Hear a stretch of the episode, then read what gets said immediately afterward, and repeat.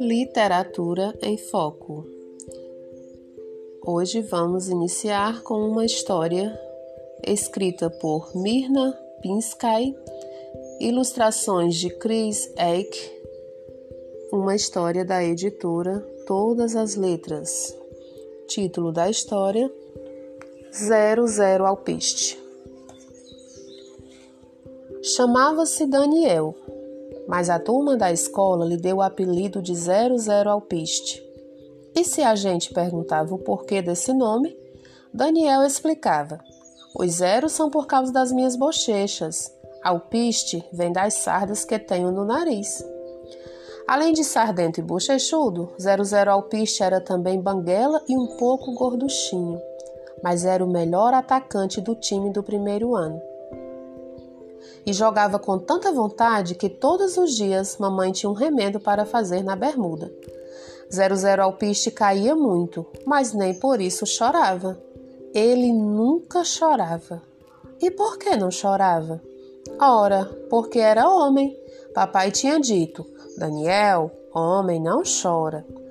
Por isso, Zero Zero Alpiste não chorava, mesmo que a dor fosse muita mesmo que a vontade de chorar fosse subindo do peito até a garganta e ele tivesse de fechar os olhos para as lágrimas não caírem.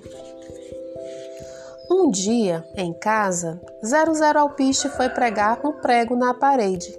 Tinha pintado um lindo quadro de uma floresta cheia de onças e macacos e queria enfeitar o quarto. Ilana, a irmã mais velha, tinha trazido para o quarto uma escultura de madeira Daniel se distraiu e, pimba, mandou o martelo no dedão, bem no lugar que tinha uma ferida. Foi um berro e um pulo. Pulou da cadeira, agarrou o dedo e foi gritando: ui, ui, ui, por toda a casa. Ilana lembrou da pia do banheiro e lá foi o dedão para debaixo da torneira. Enquanto a água molhava o dedo, Três lágrimas bem pequeninas foram caindo dos seus olhos, duas do olho direito e uma do olho esquerdo. Zero Zero Alpiste se viu no espelho e se espantou com aquela água rolando no seu rosto. Depois das primeiras lágrimas, vieram outras e outras mais. A dor ardia dentro dele e se transformava em lágrimas, e elas iam saindo e a dor ia passando. 00 Alpiste puxou o dedão de perto da torneira, agarrou um copo e foi colhendo as lágrimas que rolavam como cachoeira. Aí teve uma ideia e correu para o jardim. Marcou um quadradinho no canteiro e derramou as lágrimas no copo. Pegou uma pedra azulada e colocou em cima. Enterrei minhas lágrimas, explicou para Ilana. Assim eu não vou chorar mais. Três dias depois, a pedra azulada não estava mais no canteiro. Bem naquele lugar tinha nascido uma flor amarela. Ué, quem é você? Perguntou-lhe Zero Zero Alpiste. Sou tua flor. Mas eu não te plantei? Falou o menino espantado. Plantou sim, e até me regou. Ué, não estou lembrado. Você é distraído. Não se lembra de que martelou o dedo e depois sentiu uma dor enorme, tão grande que você chorou? Não chorei, não. Homem não chora.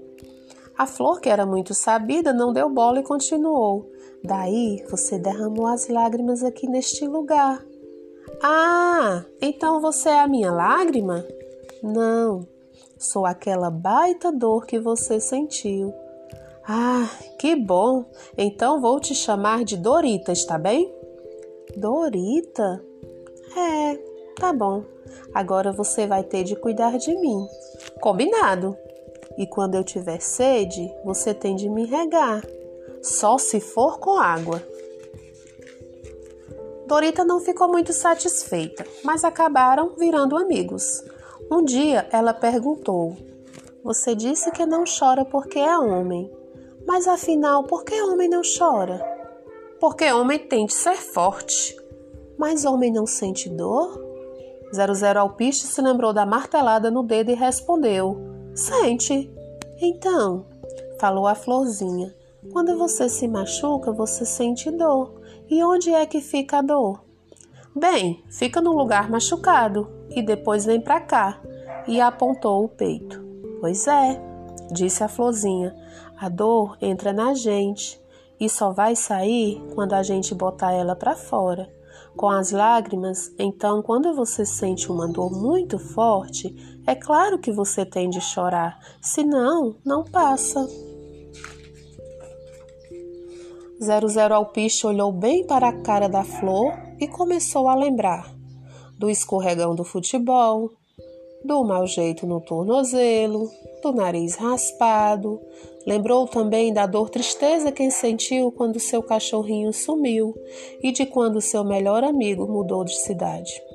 Ainda olhando para a cara da flor, Zero Zero Alpiste caiu na maior choradeira. Tinha lágrimas que não cabiam mais em si. Elas rolaram, formando uma poça aos pés da flor. Ei, Alpiste, o que é que houve? perguntou Dorita espantada. Tô botando a dor para fora e eu lá quero carregar toda essa dor pesada dentro de mim? Fim da história.